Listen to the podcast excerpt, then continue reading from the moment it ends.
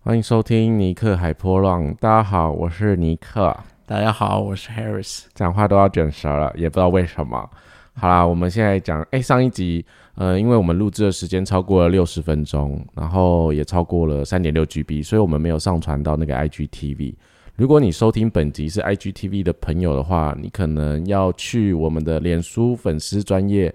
搜寻人设图台湾，然后台是繁体字的台。然后置顶区域有一区是 Podcast 专区，里面有各个平台的连接，你可以去找一个你比较常用的，然后你比较喜欢的连接，然后记得就是订阅，因为如果有更新的话，它都会通知你，你就可以在那个平台上听，就不一定要在 IGTV 上听。有时候不小心超过的时候，那一集就你听不到，所以就还是去追踪一下 Podcast 平台啦，这样比较方便。像现在 Apple 也有啊，Google 也有，那我们就要正式进入今天的主题了。OK，那我们上个礼拜也不是上个礼拜，就上一集有聊过了，说呃，HDS 它上面提供的各种课程。那今天我们大概要来聊一下各种的解读，就是我们现在网站上有提供的各种解读啊，还有可能还有一些更深入的，我们是没有提供的解读，但我们可能也会稍微聊一下这样子。那第一个当然是要来看个人基础解读了啊，因为毕竟它是你认识这一门知识的一个第一步，那它也算是最重要的那个第一步啊。因为毕竟你可以看到后面各种解读，它的先决条件都是要求说你一定要先做过个人基础解读，你才能做后续的解读这样子。那为什么它会这么重要？毕竟它是。这个个人基础解读是完全针对你的，它就是让你认识你自己的天生设计的能量，然后你是什么类型，你有什么样的能量场，你是会有怎样的运作方式，然后这都是在这个个人基础解读里面去让你了解这一块的。嗯，所以嗯，在个人基础解读，我觉得我喉咙这样说起来，我可以清个喉咙吗？OK。啊，真是不好意思啊，因为我忽然觉得痰有点多啊。就是呃，我觉得个人基础解读就是，嗯，算真的是蛮蛮必要的，也是蛮重要的。因为呃，除了刚才 Harris 讲的那几个点，就是它真的很重要之外，还有一个就是，如果你真的很想要学习、想要理解这个神秘学领域的话，但你没有时间上课，然后你也没有过多的金钱来投入这个学习的时候。你至少去做一个专业的个人基础解读，那这个过程就是这可能呃六十到九十分钟，市场上有些人到两个小时啊，反正就是这个时间就是专属于你，然后就是跟你聊你的东西，聊你先天上的设计，然后这个时光就是属于你的，你可以就是好好的了解你自己。那其实，在个人基础解读的这个呃过程里面呢，我觉得比较重要的是让你去了解，呃，你要如何去看见自己的独特性。你要如何去看见你先天上有一些可能，你原本小时候就运用的好好的，哎，也不知道为什么长大被呃长辈影响了，被环境影响，被社会制约，然后你就觉得我不要再展现那一面，你就干脆不要去施展那个特质，你会用重新的角度去看待你自己，但这个过程是需要你自己跟你自己去呃花点时间相处的，因为有些时候。我们并不是很快的就可以去接纳自己真实的样貌，就好比说，我觉得我以前的个性真的是蛮喜欢去冒险啊，然后就是去做一些呃，反正长辈不喜欢我去做的事，但因为我个人类型的关系，我就觉得啊，我就想去啊，你干嘛管我那么多？可是你知道，就是年纪渐长之后，你就会稍微想要满足老人家的期待，就觉得不要让人家老人家老人家瞎操心。你就觉得好吧，我就当个乖小孩，当个乖儿子之类的。可是其实有些时候你自己在这个妥协的你过程里面，你也会去失去失去自己的一些光芒。我已经连续三集讲话都吃螺丝，就是你就会去失去自己的一些本质啊。像呃，就好比我个人来说，我真的是蛮喜欢变化跟变动的。可是我不知道为什么，就是我越来越懒惰变化这件事情。而且我反而还对这件事情有点害怕。可是其实变化这件事情，在我的生命里是一个非常非常非常棒的，而且非常美妙的事情。而且它是我很重要的一个，嗯，我觉得算是一个我很重要要去执行的事情，因为在这我这是我的生命中非常重要的价值观，然后我却不知道为什么，我觉不喜欢改变。对啊，嗯，我们就是可以从 Nick 分享中，我们可以看到，就是其实呃，我们每个人生来都会受到很多外来的影响，这些影响有时候可能甚至是你不会察觉到的，就是呃，不管是哪一个方面呢，就像刚刚说，呃尼克说他是想要去符合老人家的期待，就是什么符合爸妈的期待，当然也有可能是你想要去更符合这个社会的期待，然后可以更融入人群里面，或者是各方面，甚至是呃小小时候可能会受到呃或许不太好的对待啊，那就是造成一种制约的呃影响，这样子会让你偏离你这是呃你的算是正确运作，它偏偏离你的本质。但是或许你长大后你会觉得，哎，我现在也过得好好的啊，嗯，可是那个影响或许还是存在那个很底层。那你可能会有一些，嗯，会在生命中不知，就是你没有预习到的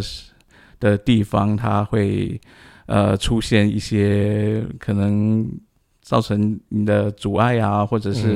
那觉得哪里卡卡的啊，或者是觉得嗯。我好像生活过得不错，可是我怎么就是不知道哪里闷闷的，嗯，不不是那么愉快这样子，这都有可能是因为这种外来影响，让你去让你本身的运作去偏离了你天生下来应该有的运作的本质。嗯，那是透过这种个人基础解读的话，就是让你去重新认识自己，重新去认识这个你生下来就应该要有的运作模样。然后，呃，这个模样或许不是那么完全符合这个社会的期望，或是你的伴侣的期望。嗯，但是呢，他就是你天生下来的样子，他就是会让你呃去更自在的做自己的那个样子。嗯，你这样讲，我忽然想到，我做第一次的那个，也不是说第一次啊，我也只做一次，就是个人基础解读，我是在二零一五年做的。然后做完之后，我也放了两年。我正式投入学习是二零一七年。我忽我刚才忽然想到，就是我在说那个，我其实很害怕改变这件事情啊。我在二零一七年想要投入学习这件事情，其实我就有一种，我好想要改变我的生命，我好想要改变我自己的一个人生状态，然后我想要改变我的生活环境，就是我有一个很强烈的欲望在告诉我，我必须去改变，然后我必须怎么样怎么样的那种感觉。可是。我觉得这很有趣，就是我我我其实，如果我很害怕，或是我就是符合别人期待的时候，我可能连跨出那一步都不知道。但因为我自己做完个人基础解读，我自己了解了自己的一些本质跟个性之后，我觉得多多少少就对自己有勇气啊，你就会比较想跨出去去尝试一些事情。像从呃在台湾原本好好的学习过程里面，我也因为经历了某些事情跟状况，我也。鼓起了勇气，觉得我还要再改变。我觉得我想要再改变，所以我也做出了就是异于常人的状态，就是问 Harris，然后抓着他，然后我们两个就是学习到现在，然后走到这一步。其实这也是跟我自己的一个价值观可能也有很大的关系。就是如果我真的想要探究什么事情，我真的想要对现况不满意或什么，那我就做出改变。但那是那只是针对我的设计，就是我的图告诉我的，然后我应该怎么做。所以其实每个人的图，它都有自己的一个，嗯，有你属于你自己的生命的歌曲，只是那个歌曲进行起来会是什么样子，然后它会有怎么样的难题，但它又有怎么样的乐趣，是你可以 enjoy 在里面的。嗯，可是其实一开始大家在听自己的图的时候，其实有些人都不太喜欢自己啊，包含我自在内，我也蛮不喜欢自己的。诶，你第一次知道你的图的时候。你听完解读，你是喜欢还是不喜欢？嗯，你问我这个可能也不太准，因为我第一次听到我的图的时候，我已经在上人的人设图的哦，所以 哦对，可是嗯，好啦，我觉得也是，我已经开始接触这个知识了，所以这是不太一样的。哦，好吧，反正我自己第一次听的时候，我就是我也不会，就是我曾经就是直接说我就是很不喜欢我的三五三六这条通道，但是最近可能就是。做了网站啊，然后开始写写粉砖啊，然后开始录录 podcast。我觉得多多少少这个东西还是有点乐趣啊，还是会找到一些好玩的东西。只是我的朋友们都比我还急，每个人都在 push 我，就是做出一些新奇古怪、有些有趣的事情来。那我心想说，这蛮适合你的啊。我都倒吸一口气，就是拜托 不要这样。我还没，我虽然说有勇气，但是我也还没准备好这样子。对，那关于个人基础解读，其实还有很重要的一点，就是它不是命理，它不是算命，所以我们没有办法去预测你的生命会往哪里去。对，因为我记得我我二零一七年要学的时候，我同时在思考两件事情，就是我那时候年纪还蛮小的。就三十岁之前啊，讲什么年纪很小，就是我那时候想要去日本打工，然后我也去申请了那个打工签。可是我同时其实，在台湾已经在学习那个就是基础课程，然后我那时候就还蛮困扰的，因为我那时候也想过说，诶，我我其实语言能力非常烂，我只是学过日文，日文的一些很基础的东西，然后我就想说去。国外打工，因为我想说，哇，我要三十岁了，然后我我我错过这个机会就没有了，然后好像大家都希望做点什么事情，所以我也一头热的跟着跟着去做这件事情。就我就发现，我后来选择的是留在台湾啦，就是好好的生活，然后好好的就是学东西。我觉得这个过程，就是我也会在那个当下很想要有人告诉我说，哦，你很适合去做。日本打工这件事情哦，你很适合就留在台湾学习，因为我那时候去抽塔罗牌也抽了，然后紫微斗数也算。我觉得某个程度上就是我们对我们自己都会有点怀疑，我们对我们自己的内在都会有点，我觉得是焦虑跟担心，就想说这样对吗？这样好吗？可是我后来要去 HDS 上课这件事情，我连牌都没有抽，我连谁都没有问，我只是就是听我自己身体的感觉跟内在。我跟你讲，一天比一天的欲望还强烈。我真的是后来被激发到，就是觉得情绪上有一种，我就是觉得我要出去外面看看，然后我英文很烂，那我就是想办法，反正我觉得办法跟路是能走出来的，我就有那种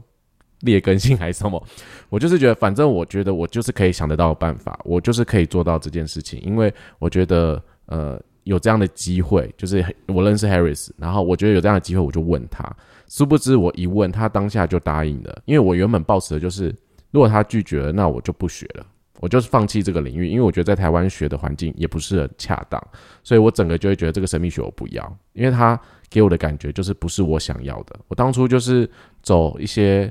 传统命理来为我解惑，那如果还是变成那个样子的时候，我觉得或是很绝对的标签的事情的时候，那。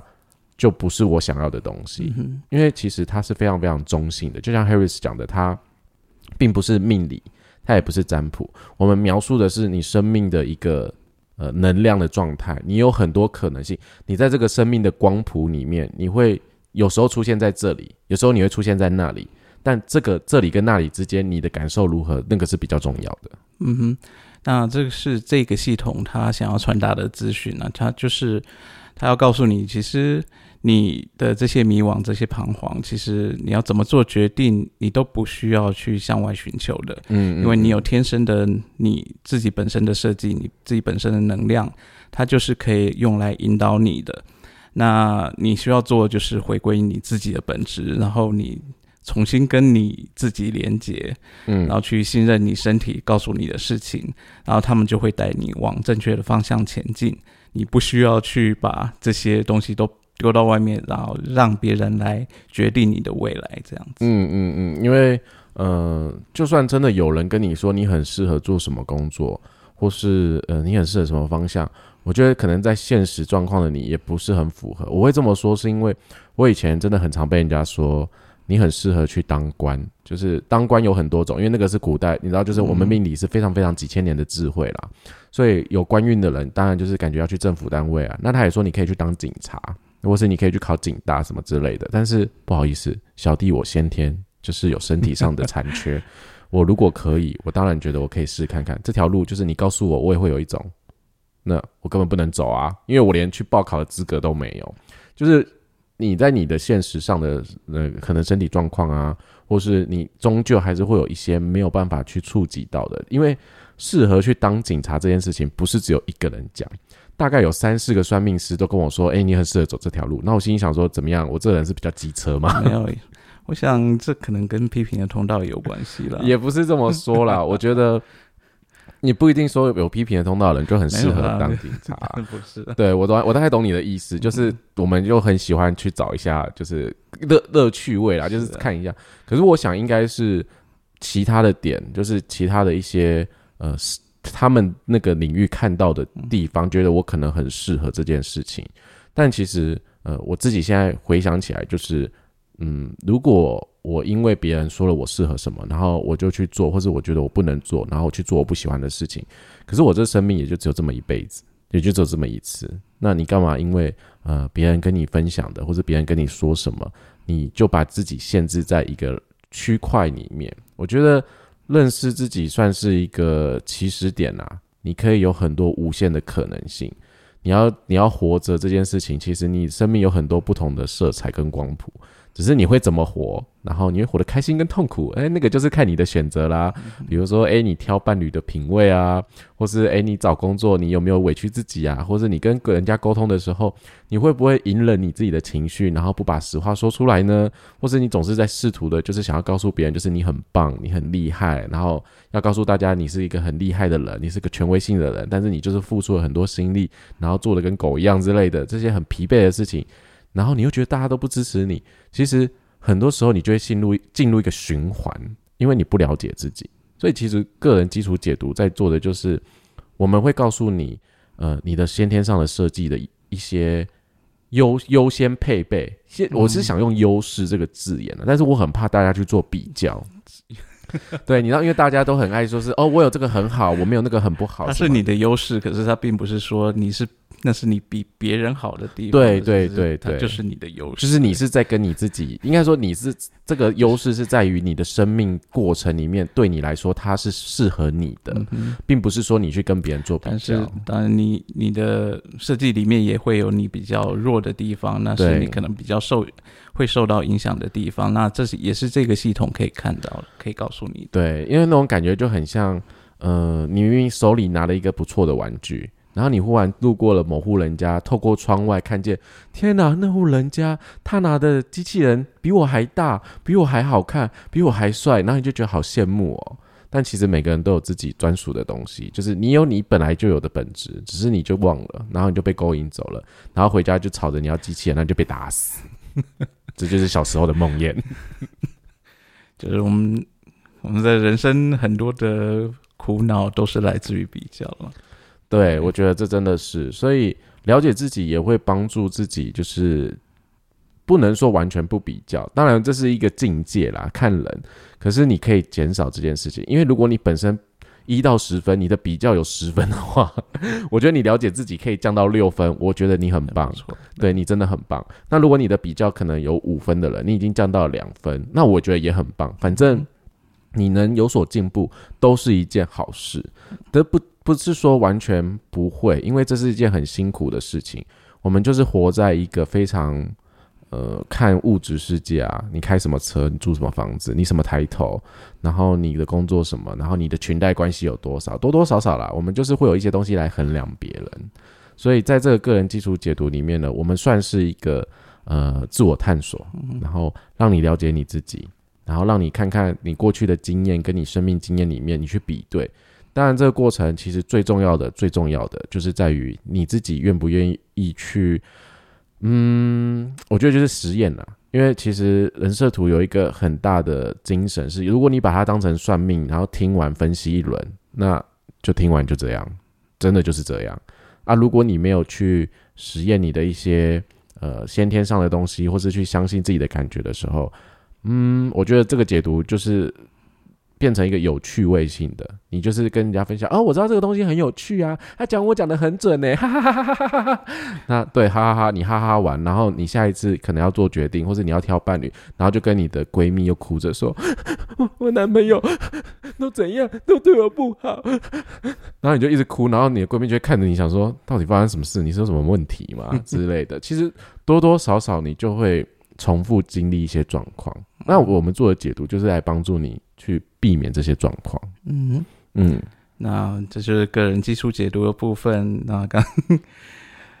刚刚讲到这个找伴侣，嗯。也就关于我们下一个解读咯，就是河图的部分，嗯。伴侣关系的分析。嗯嗯。对，那这个伴侣关系呢，它其实不是一定是指情侣之间啊，嗯嗯。那它只要是两个人一对一的关系，都可以做这样的分析，不管你是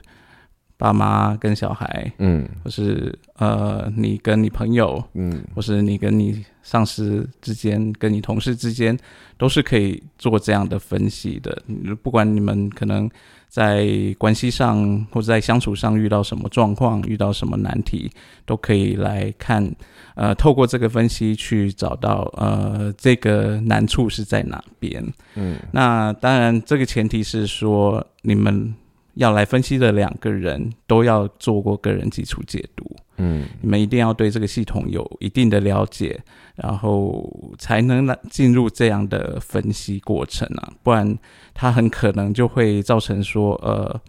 一方一方的优势，或者是呃双方互相指责这种状态，这是反而会更危险。那伴侣分析的话，就是这种伙伴关系分析，它最主要是看两个人的图合在一起，你们两个人的能量运作这个互动下呢，它可能会出现什么样的呃挑战啊？可能会有什么样的难题啊？你们两个呃，或许也有可能会有那种相辅相成、加成嗯加嗯嗯呃，嗯就是对两个人更有帮助的地方啊。当然也会也有给两个人带来那种沟通上的难题，或者是相处上的难题，都有可能在这个呃，就这个河图的伴侣那个伙伴关系的分析里面看得出来，这样。嗯，那我其实个人觉得这个东西真的蛮有帮助的，因为我们在上课期间，就是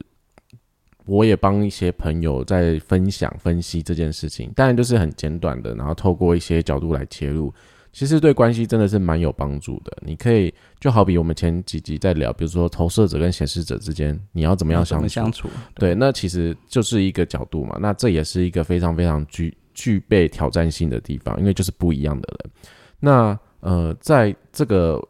这个阶段的那个伴侣关系啊，就是这个合图的过程里面啊，我觉得有些时候你也会多多少少带有一些比较，比如说，诶，我跟我伴侣相处，可是我怎么觉得我伴侣对朋友比较好？就是说我伴侣跟其他的人怎么感觉上就有不一样？因为我想到一个故事，就是林内特，就是说他跟他儿子的合图合起来，然后他儿子是一个医师人生角色，就是他其实是很支持别人的，然后也很鼓励别人的。但是我们的老师就他就觉得他儿子好像就很少去称赞他，还是看见他的好，经常会酸妈妈，就 就好像听起来都是会尖酸苛刻的那个样子。然后后来他去做合图，就发现，哎，他们之间的确产生了一些呃细微的变化，就是他们的图就是有变化，就是他们两个合在一起的图会带给他儿子一些不同的影影响，对，就可能造成这个两个之间的沟通就是跟别人不一样，所以他也就放下这件事情，因为他就会知道说，哦，是因为我靠近我儿子，然后造成他这个样子，所以是我 是我的能量造成他这个样子，那我也不能怪谁那种感觉，就是你就从一个不同的角度来看一下，你们之间一定会有一些挑战跟拉扯，对，像呃，我我这样举例好了，就是我记得我跟 Harris 合在一起，我们有一个闸门，然后是呈现下降的状态，然后那个那个那个其实下降不是不好，我要先澄清哦，你你的那个星星符号就是上升下降，是没有什么不好，可是那个词看起来就很有趣，因为它叫它就它好像叫什么叫无解还是什么的，我有点忘记了，反正我那时候看到我就觉得，嗯，反正那代表我们两个以后沟通事情沟通到真的，反正就是。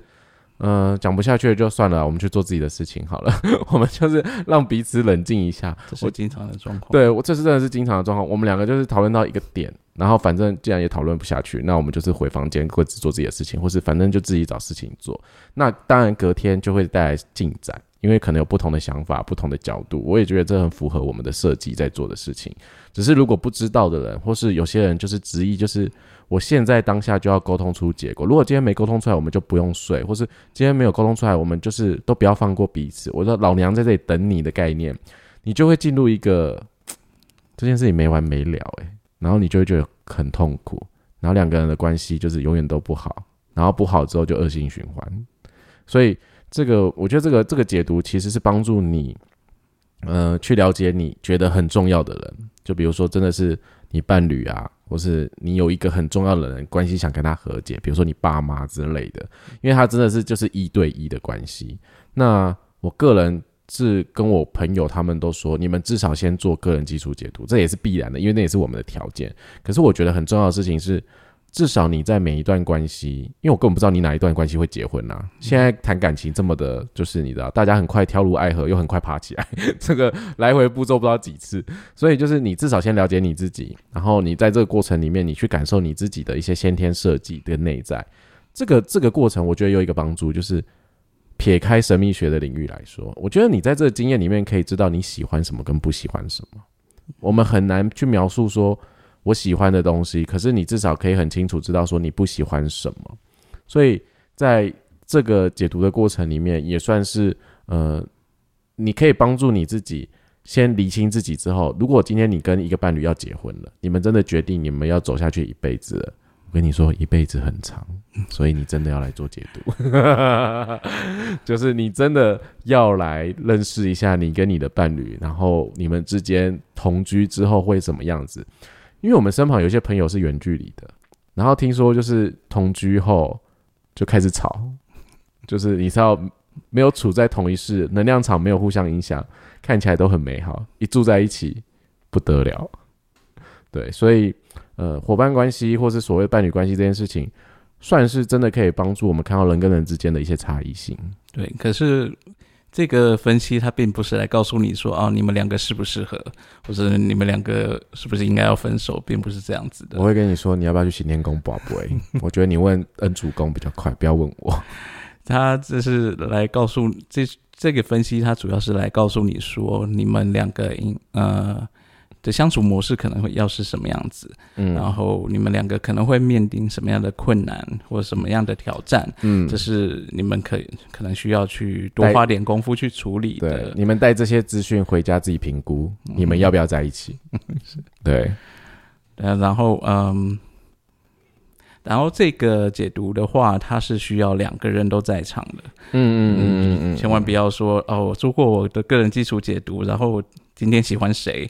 然后我就把他的图拿来，然后要要我们做合图。我们是不做这件事情的，因为我们觉得，如果你我还是老话一句啊，拥有知识或拥有呃神秘力量的感觉，就是感觉会比较有优势，因为你就是知道的比别人多。那你可能在一个情绪上或是一个无意间的吵架的时候，你就会为对方贴标签。那那个标签就是贴的不明不白的，因为对方他也不了解他自己，然后你就。平白无故就讲说，啊，你就是怎样啦？啊，你就是三摇啊，三摇就是叛逆啊，就是爱唱反调什么的。我心想说，到底谁会这样子讲？就是完全不应该这么用。你要用不同的角度，让对方去了解他自己，然后你自己也要去接受哦，对方他的样子，然后两个人都坐在我们面前，我们才会愿意做这个服务，因为我们不想要让别人回去，可能家庭失和的程度已经有六十分了，然后这个做完没有帮助。反而还退步，可能四十分，那那我们觉得真的是没必要。就是我们觉得至少可以帮助你们持平，或者说稍微有点进步。所谓的进步，就是你们可以各退一步，看一下一些事情。那如果你们各退一步，发现啊，我们各退一步后要离婚或是要分手，那也是你们的决定。因为那是你们自己有自己的决策过程，所以你要为自己负责，而不是我们几句话就说哦，你们很合啦，你们很适合，超棒的天作之合，或是啊，你们很不合，我看过最不合的，拜托，没有人会这样，真的，我们不是这种个性的人，对，嗯哼，好，那这是伴侣关系的部分，嗯，那接下来我们要来看的是各个流年的解读，然后第一个。比较比较大的也比较常做，可能就是呃太阳回归嘛。对，太阳回归算是有点像是那个紫微斗数每一年都会有的流年。嗯哼。然后，但是呢，呃，就是这个流年它又不像我们可能紫微。那些看的流年是，就是以我们每一年来做区分，然后每一个月一个月这样子。对，可是呃，太阳我就是人设图系统里面的太阳回归呢，它是以每个人的生日来做区分的。嗯，为什么叫太阳回归？就是嗯，就是经过了一年，然后太阳的印记又回到你生日当天那个位置，对，所以叫做太阳回归。那那个，所以太阳回归就是以你生日前三个月开始就可以做，嗯。那为什么会说是前三个月？就是因为我们可以看到，就是我们的人体图上面有那个啊，右边是黑色栏位啊，左边是红色栏位。那这是属于不同的印记，这是人设图系统里面它独特的地方，就是黑色的部分是你出生当下的印记，那红色的部分是你在出生前大概八十八到九十天左右，嗯，三个月左右的印记，那就是人设图的系统。我们是把这两个印记，它是合在一起去看，它才是你这个人整个运作的本质这样子。嗯，所以呢，呃，我们可以看每年的太阳回归，在你生日前三个月，你红色的那个印记它已经开始回归，就是它的影响影响性已经开始出来了。所以太阳回归，他建议做的时间就是你每年生日前的三个月就可以做，就好比你是八月出生的小孩。那你可能五月就要来做一次，对他可以告诉你那一年你可能有什么样的主题，就你会经历什么样的主题性，然后你可能会接触到什么样的人，然后那些人可能就会踩爆你的点，踩爆你的地雷，然后让你很美送。不一定是踩爆你的地雷啦，它可能就是带来什么东西，听起来很惊悚这样子。大家想说干嘛？想干嘛？你想对我做什么？带来的不一定是问题哈。对它带来的不是问题，但是就是有些情况，就是你会被一些主题可能被勾走，就是一直其实就是那个那个那一年会有的气象状况，这种感觉就是很像啊，你今年可能有些时候就是这段期间会下雨。或是它就是会带来一些影响，然后你稍微了解、稍微知道。但是太阳回归，嗯，必须说它很不好做。在我们上那个 HDS 课程的时候，我们上一节我忘了我们上一节有没有提到。反正太阳回归就是我们说是评分为呃一到十分，所有的解读里面，太阳回归一到十分，它是十分的等级，它是最难做的。因为太阳回归里面。他需要看的东西，他需要注意到的细节非常的多。呃，他要用的技巧比较多。对，然后他甚至要就是要专注的那种细节，甚至比你个人基础解读还要多更多。对，所以太阳回归通常也就是一年一年做。那呃，太阳回归的价格，以前我我其实有点忘记台湾市场，因为。我在二零一五年做个人技术解读的时候，我记得台湾没有人在做这件事情，就是台湾那时候好像只有个人技术解读跟关系合图，然后其他所有的大流年还是什么都没有人在做。我的印象中是这样，我不确定我资讯有没有误，可是我确定是，因为我那时候是做个人技术解读加个人职场的嘛，所以那个时候台湾的市场真的就比较少，所以近期来比较多人在呃做这一块，就深耕这一块领域。那呃，市场的价格跟种类不菲，反正就是有些人就一次做两年，然后有些人就是价格开的可能三千块或什么的，这完全是取决于个人啊，就是我们没什么好说的。对，但但是对我们所学的，我们在 HDS 就是所培训的知识来讲，它真的很难做，因为我们在那个阶段要写的那个太阳回归的报告。我觉得还蛮复杂的，然后看了很多东西，要翻很多资料，然后这也就是为什么它最难做。因为老实说，如果你会做太阳回归的话，有些概念当然里面不一样，可是如果你会做太阳回归的话，你大概可以就可以做接下来的其他种类。嗯哼，所以嗯，这也是为什么在我们的网站上，我们太阳回归的价格比个人基础解读还要高，甚至比那个关系伙伴关系合图还要高。那是就是因为他是需要付出更多心力去做准备的。我也可以稍微理解啦，因为照那种紫微斗数或八字来算，有时候批个流年，其实可能一千二、一千六，当然看每个老师的等级，所以大家就是用这样的命理市场来看这件事情，我觉得多多少少可以理解啦，因为。你太不亲民的价格，你如果一次就是，哎，我忘我们定多，反正就你给三四千块，一年做一次，我觉得大家可能会觉得吃不消。但这件事情就是见仁见智，反正也许未来我们会不会再考虑改变或是什么的，那个都再看看。因为我们的要求还是你必须先做个人基础解读，这很重要。嗯嗯。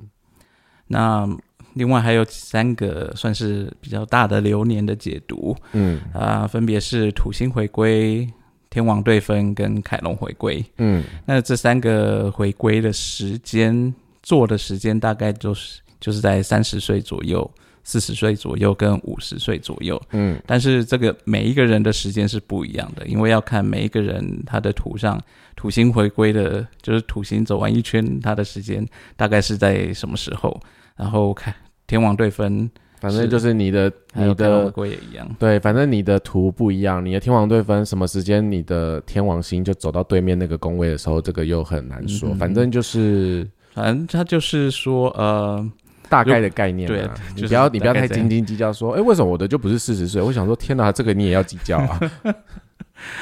对啊，那所所以基本上，如果你对这几个大流年会这个解读的有兴趣的话，呃，或许你可以在你做个人基础解读的时候，先询问你的分析师，就是说，呃，我的土星回归，我的天王对分，我的凯龙回归大概是在什么时候？嗯嗯，然后大概什么时候可以做？那或者你已经做完个人基础解读了，然后后来你才对这些流年的东西有兴趣的话，你也可以到时候再问你的分析师说：“诶，我这个是落在什我的图是落在什么时候？嗯，然后适合什么时候来做？这样就是可以问一下分析师，就知道他大概什么时间。因为每个人都不一样，所以分析师也是要去跑你的图，然后去看你那个回归的时间是什么时候。对，因为其实呃，大流年这件事情啊，就是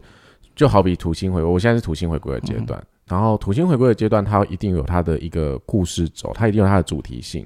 然后呃，在这个期间呢，比如说三十岁，它并不是说土星回归到你原本的那个位置，然后就是只有发生那一年，每一年就没了嘛？对，它其实是持续性的，它可能从土星回归开始到可能呃五十，可能靠近五十岁左右，就是大概到你凯龙回归的时候。对，就是它大概这个主题性就是会有一个周期啊，那嗯是蛮长蛮长的，所以它有一点算是呃要时间经历，然后要时间学习，所以在这个过程中，你你所人生所改变的风景，一定跟你过往三十岁之前看的东西不一样，那你会添加新的元素，可是你本身的那个。天生的那个设计图并不会改变，并不会说因为你土星回归了，所以你就会用那张图来展现你的新的生命。那是是那个那个并不会这样发生，因为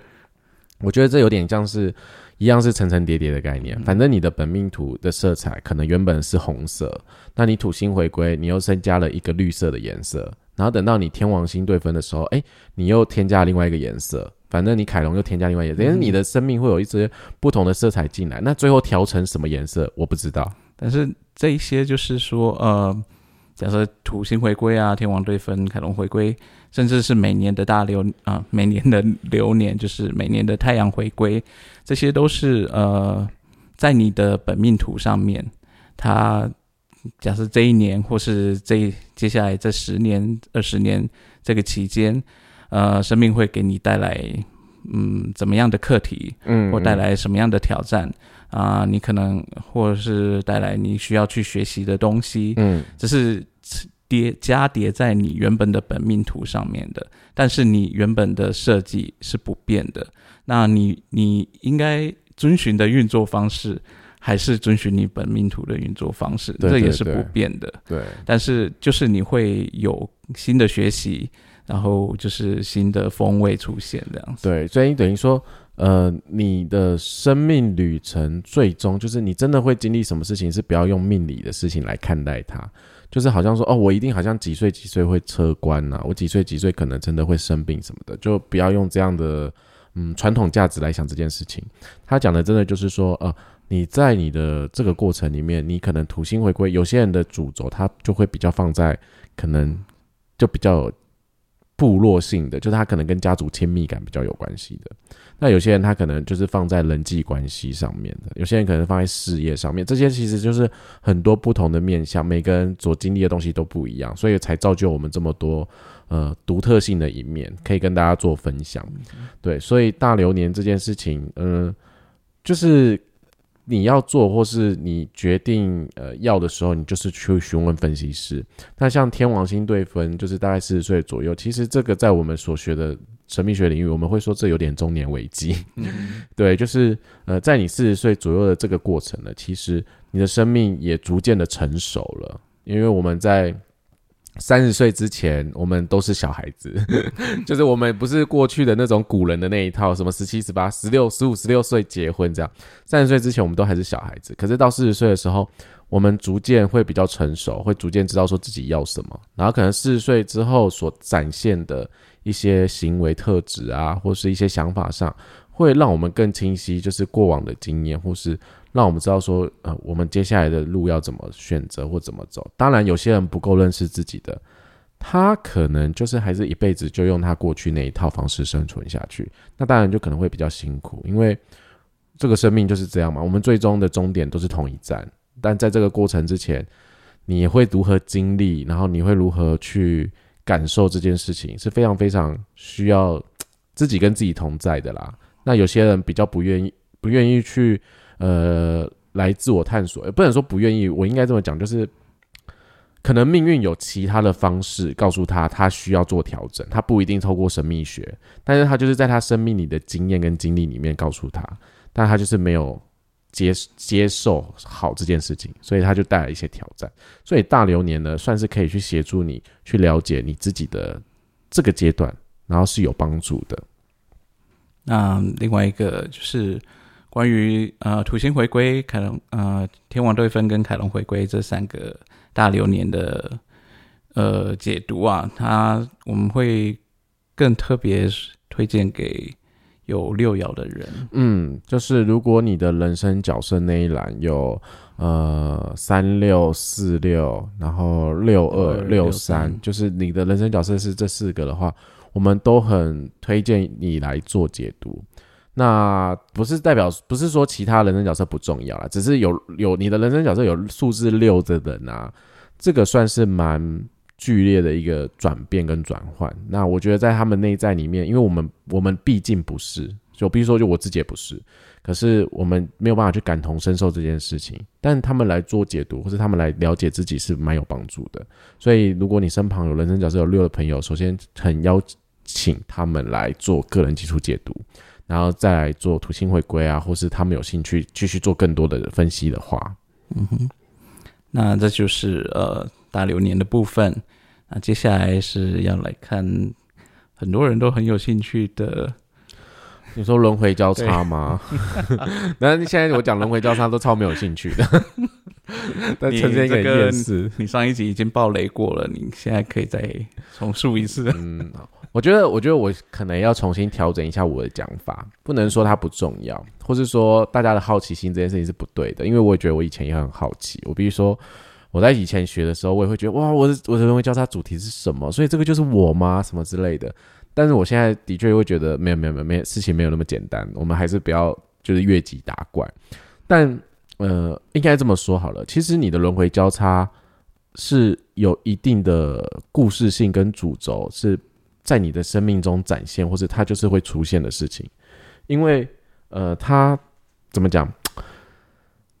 它看起来像是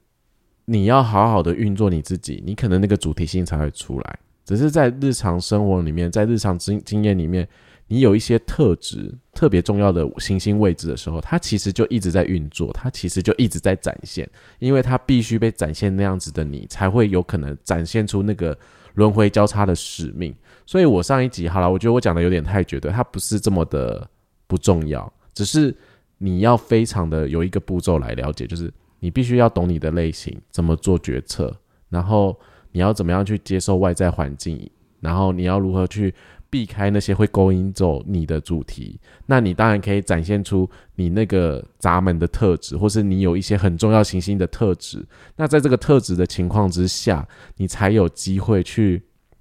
呃，穿着适合你跟外在环境接触的一个装扮，然后你才会展现出那个轮回交叉的本质。你看这个前面步骤要做很多，并不是说今天你来认识轮回交叉，前面的事情你都不用做，就是。没有这件事情，你必须很回到你自己，因为就是呃，就算你已经知道你的轮回交叉是什么，它需要达到什么样的状态，但是它也不是说你可以透过脑袋去去策划、去规划你要怎么达到它的，就是它还是一个很基本的东西，就是要回归你的本质，嗯嗯嗯，你就是要回归去跟你天生的设定做连接，然后你要去持续的去运作，去发挥你的本质，去做自己。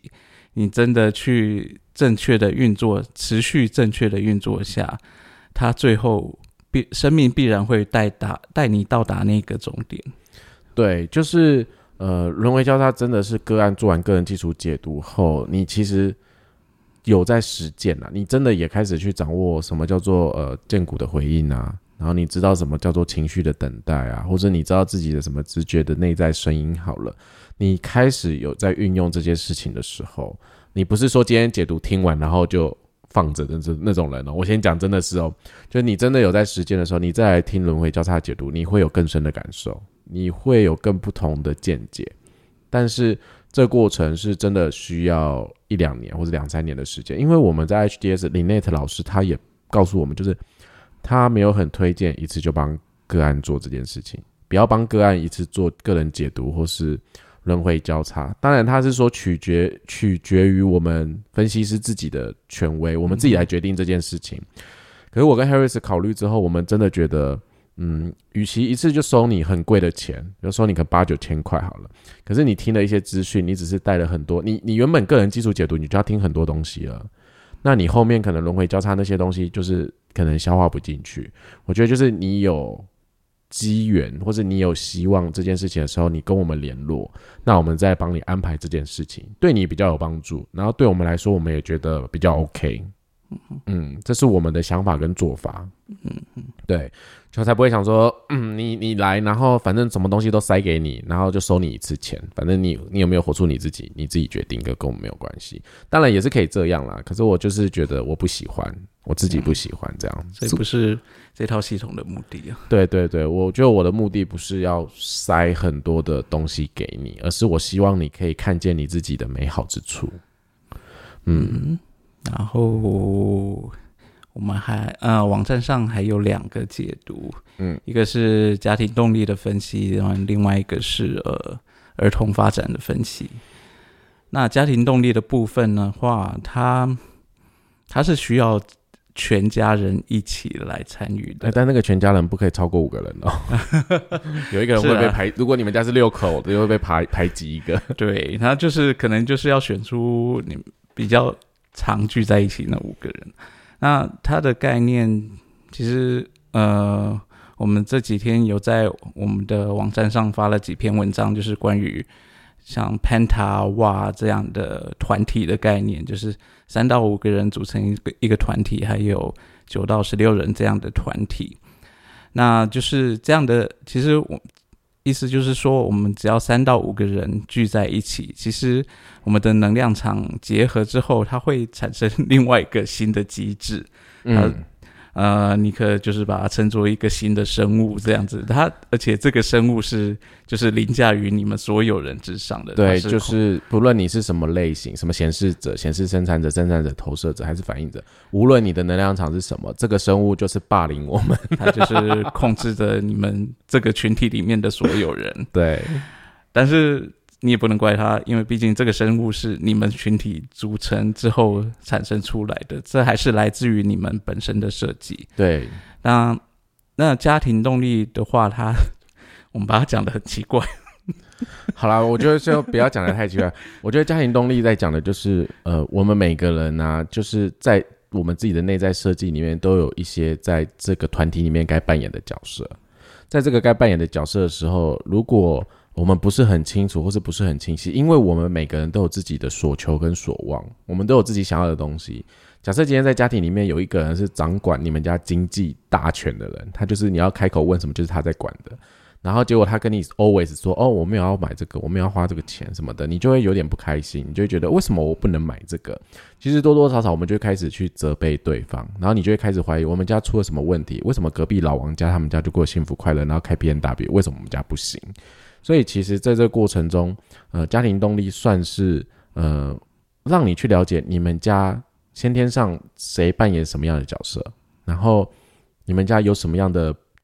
缺口，就是所谓的比较，你会觉得这是个问题，我要来解决它。但是它是不是问题？我觉得你在解读分析的时候，你才会知道，因为每个家庭的状况不一样，然后能解决的方式也不一样。嗯它算是看一个比较呃多，就是比较多面向，而且它也不算分析，它就算一个计划。嗯我们会跟你们讨论要如何对你们家庭安排计划，因为他必须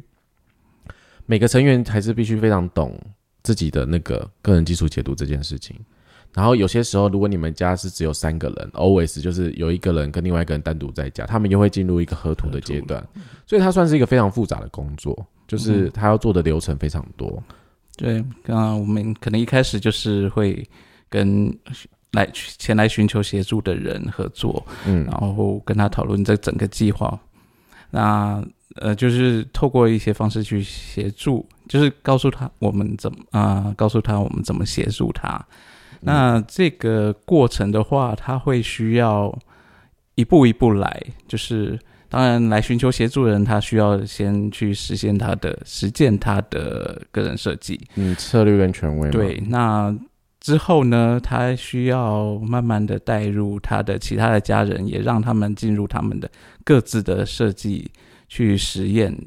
然后呃，最后如果每个人都参与到他这个每个人各自的设计的实验的话，那我们可以再把大家聚集在一起，然后去做这个去分析，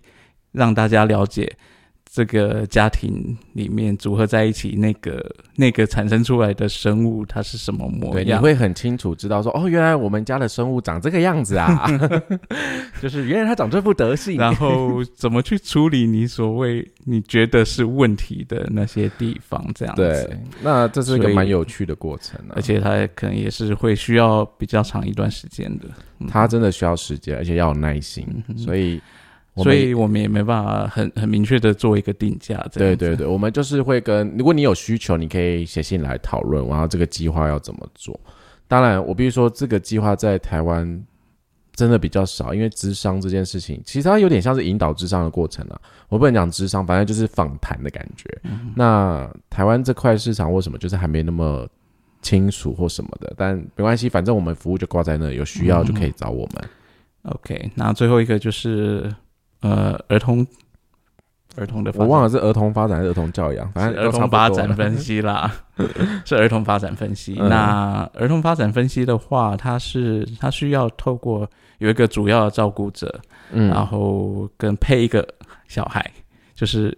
一样是只有一个小孩。那如果你有很多小孩的话，那就是要个别做，嗯。因为每个小孩都有他自己的独特性，那有这不同的要对待他正确的方式，所以每个小孩都要独立来做。那那个主要照顾者的话，他本身也要做过个人基础解读，嗯他要了解这个系统，还要知道怎么去做他呃这个他自身设计的实验，嗯然后怎么去运用这些资讯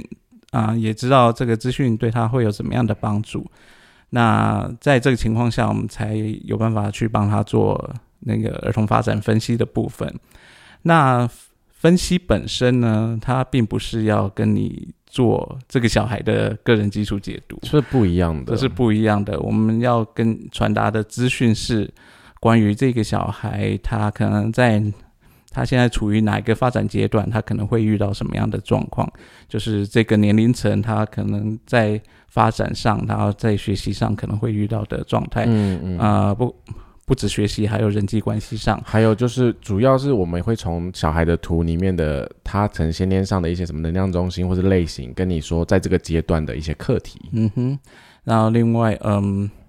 当然我们也会看，就是你的类型跟他的类型之间的互动方式，嗯然后呃，他的类型，然后他的设计，它是适合什么样的学习方式，嗯嗯嗯，然后呃，他可能有一些适合他的习惯，像是睡觉就寝的习惯啊，嗯。之之类的这些东西，就是有很多，还还有关于呃人生角色之间的互动的方式，这都包含在里面。那最主要是呃让主要照顾者了解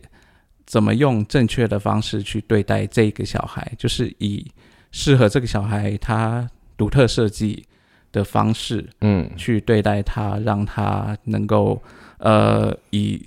符合他的方式去就是正确的运作对，我觉得是去发展，正确的发展。然后，呃，就是我们常说制约这件事情啊，制约有分好的跟坏的。当你知道这个小孩的设计的时候，你可以引导他走向正确的制约，就是你这个制约是帮助他去激发他先天的潜能，让他去运用自己的策略跟权威，那这就是一件好事。嗯对，所以以上是我们的这是我们网站上有提供的分析服务啊。那当然，跟人设图系统这这套系统里面，它还有其他更可能更深入的服务，嗯像是呃 PHS 就是嗯饮食方面啊，或是还有四其他的箭头那些，像是梦，还有甚至梦的解析，对这些很多很多，真的很很多，就是商学院那边也有一堆解哦，析啊、还有 BG Five 的，对那边也很多，就是关于商业方面的东西。那这些其实呃，如果需要这方面的解读，在 HDS 网站上你是可以找得到，但是嗯，它的缺点就是它都是要用英文就是了。对对，但就是大家先了解听看看了。我相信这个领域在近年来慢慢被普及，它应该会越来越多人做服务。嗯，只是哦，最后要来讲一件事情，就是呃，如果来上我们的课程，然后呃，如果你想要去 HDS 上课，通常老师都会问说你有没有做过个人基础解读。嗯你要成为专业分析师之前，你也需要做过个人基础解读，所以这个是必须的。但是在做这个个人基础解读是需要呃官方认证的，就是在 HDS 上找得到的名册，所以你往上面那边找，然后找得到的人帮你做解读是可以的。因为这个部分牵扯到就是有一些官方跟非官方，我觉得这个就是日后有机会再聊。但我们对这个话题目前没有什么想法跟感觉，但是我们并不是说非官方是不好，或官方就比较好。对对，我觉得就是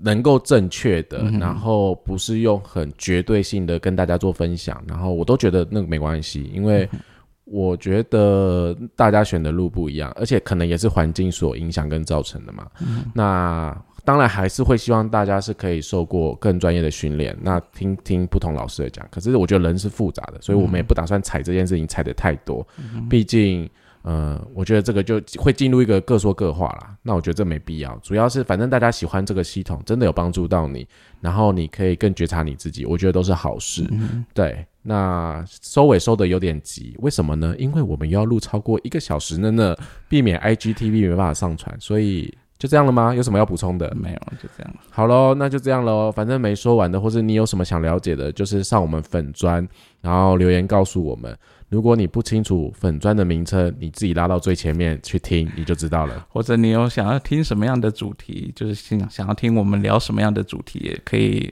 来告诉我们。就是在粉砖上面留言，或是你可以在 Apple p o c k e t 上给五星好评留言，我觉得我会看见你。就这样，拜拜，拜拜。